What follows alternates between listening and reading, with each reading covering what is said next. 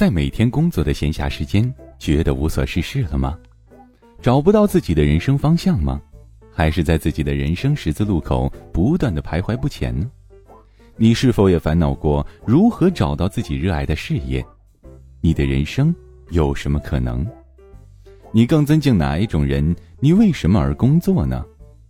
朋友，谨以此文送给在苦难中的你，在装睡的你，怕走弯路的你，送给不完美的你，爱自由的你，追寻生命意义的你。感谢您倾听由古典编写、叶痕播讲、由喜马拉雅出品的《你的生命有什么可能》第九回：亚当夏娃的价值观童话。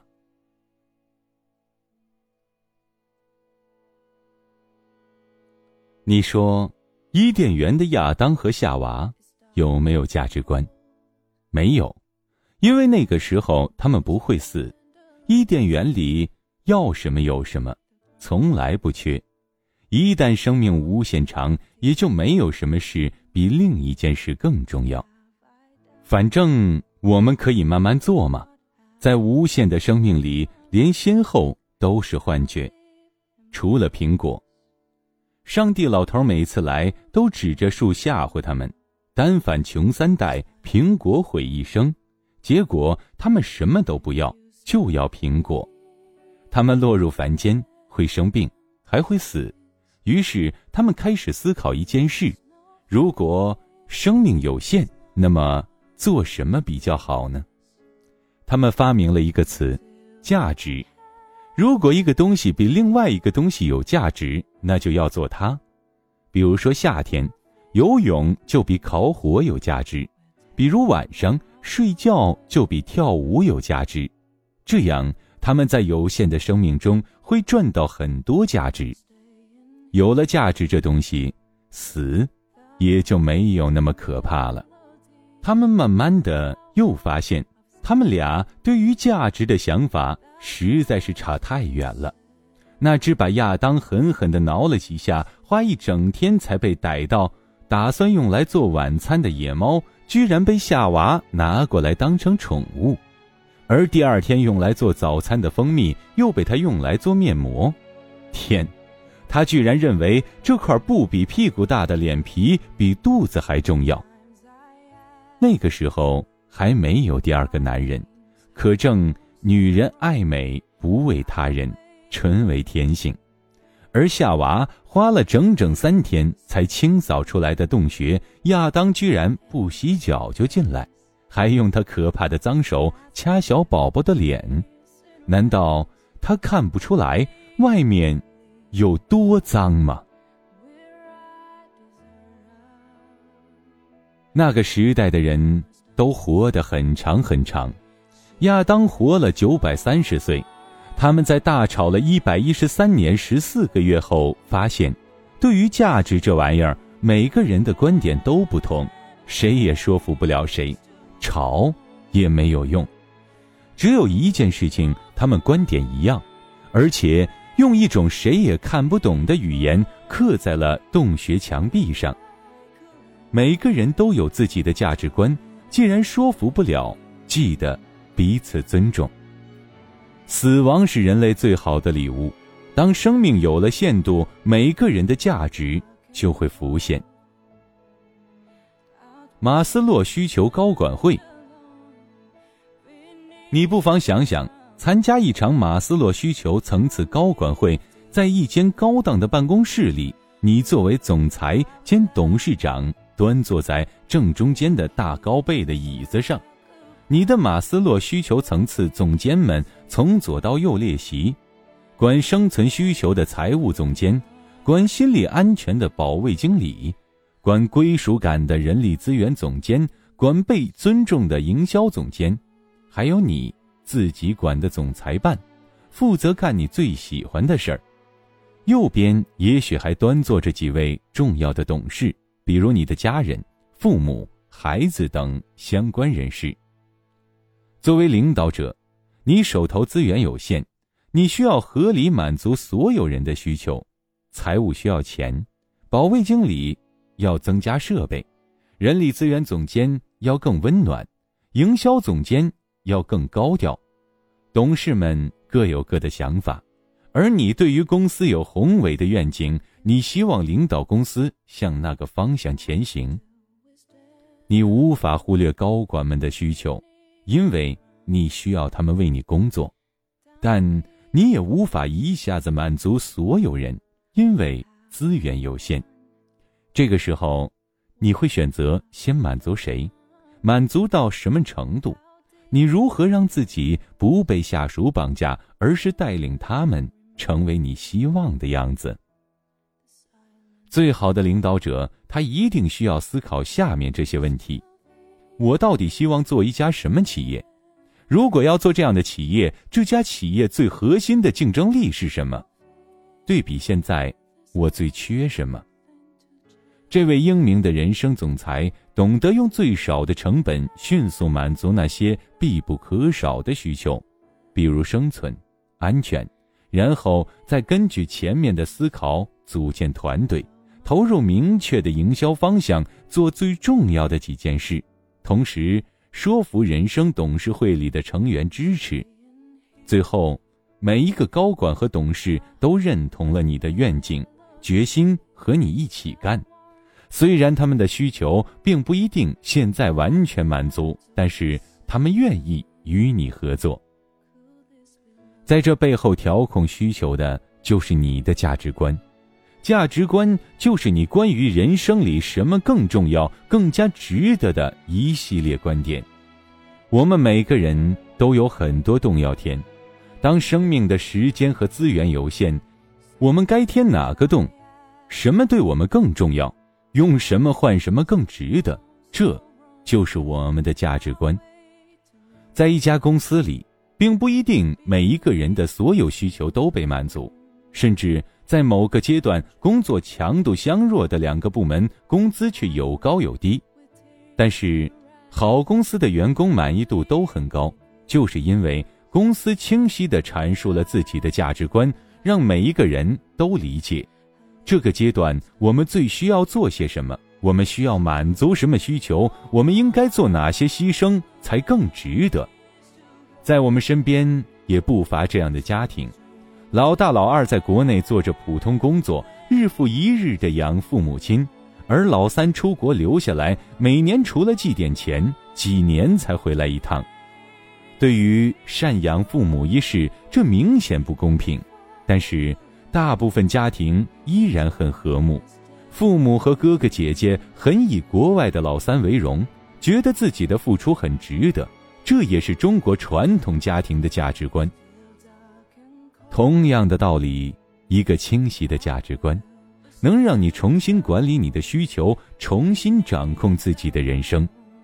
因为自我概念决定了你的空洞，所以。当你决定你希望成为什么样的人的时候，你就确定了什么对你的生命有价值，什么是值得做的。当很多事情都值得做的时候，你必须选出最值得的，这就是你的价值观。有了价值观，你就找到了成长为自己的样子的最佳路径。亲爱的听众朋友，您现在正在收听到的是由喜马拉雅出品的《你的生命有什么可能》。本文作者古典播讲叶之痕。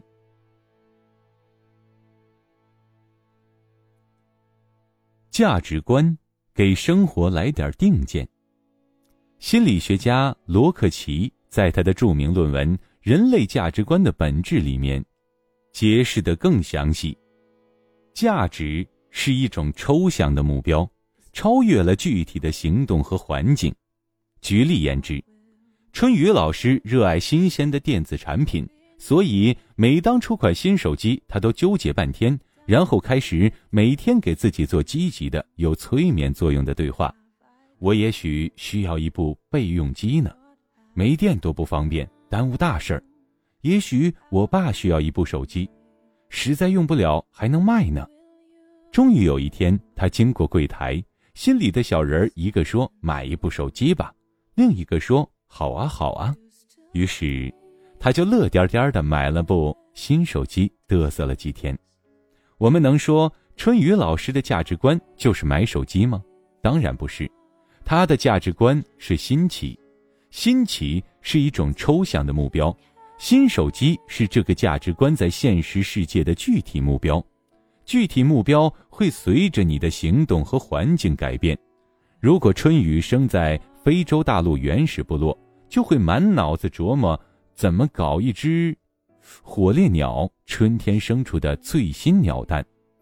以后如果还有人跟你说赚钱就是他的价值观，就丢这种人去荒岛，他的价值观马上就会改变，在那里钱不值一文。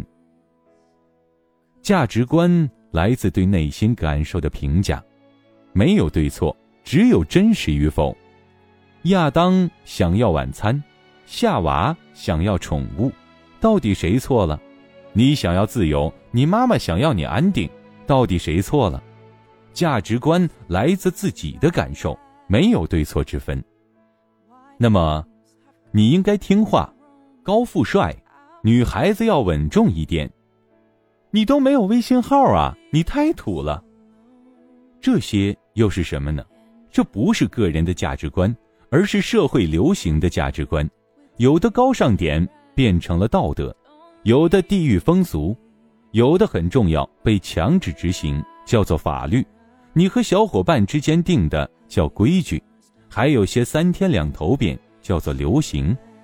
你可以接受这些价值观，也可以不理他们。如果你觉得非得一致，不然就活不下去，是因为你有个隐藏价值观叫他人认同。当你开始学会自己认同自己，他人认同也就没有那么重要了。所以。特立独行的人只有两种：内心强大到不需要认同，或者自卑到认为大家都不可能认同。当然，做前者好些。价值观提供给你内驱力，道德和规则提供约束力。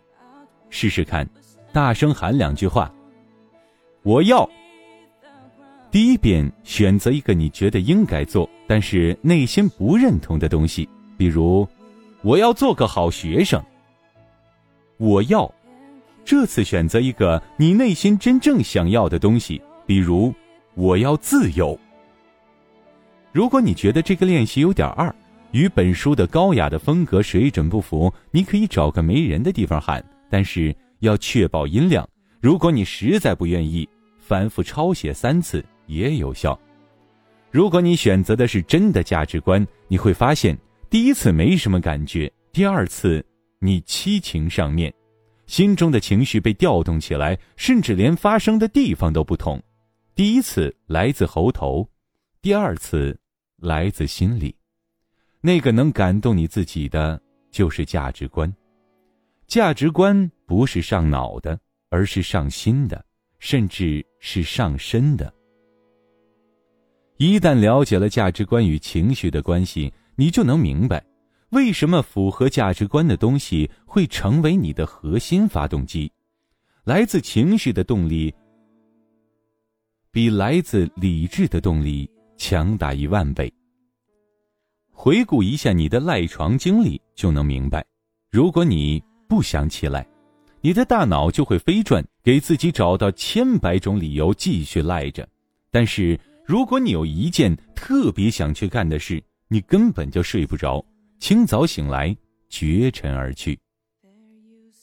我翻译的“适合比成功更重要”中提到，价值观来自拉丁文词根 v a l e r 意思是坚强起来。当你找到真正有价值的事情，任何胆小的人都会坚强起来，即使看似温顺的小动物，也会在。保护幼崽的时候变得强大无比，胆小的人在遇到自己坚守的事情时会变得坚韧强大。为什么伟大的公司必须有伟大的价值观？因为伟大之路障碍重重，非坚硬的价值观不能破，所以该走哪条路才能成功？走你最坚硬的一面的路。不过。一旦一个人习惯于集体主义的环境，他就很难区分道德和价值观，因为在他们看来，两者是完全一致的。单一价值观和极端集体主义都会狠狠修理任何与道德观不同的价值观，一直到大家都老实为止。这个时候，对的就是你应该的，你应该的，为什么你还不做？比如许多中年人，当他们认定一件事情是对的，就会持续的要求你去做。并且对你的不作为感到发自内心的诧异和困惑。既然是对的，你怎么可能不愿意呢？仔细听他们说话，你就会发现他们的逻辑：先努力在脑中找到一个道德原则，让自己先爬到高处，然后转身以此要求你。如果不听话，就受这是不对的道德折磨、良心审判吧。比如。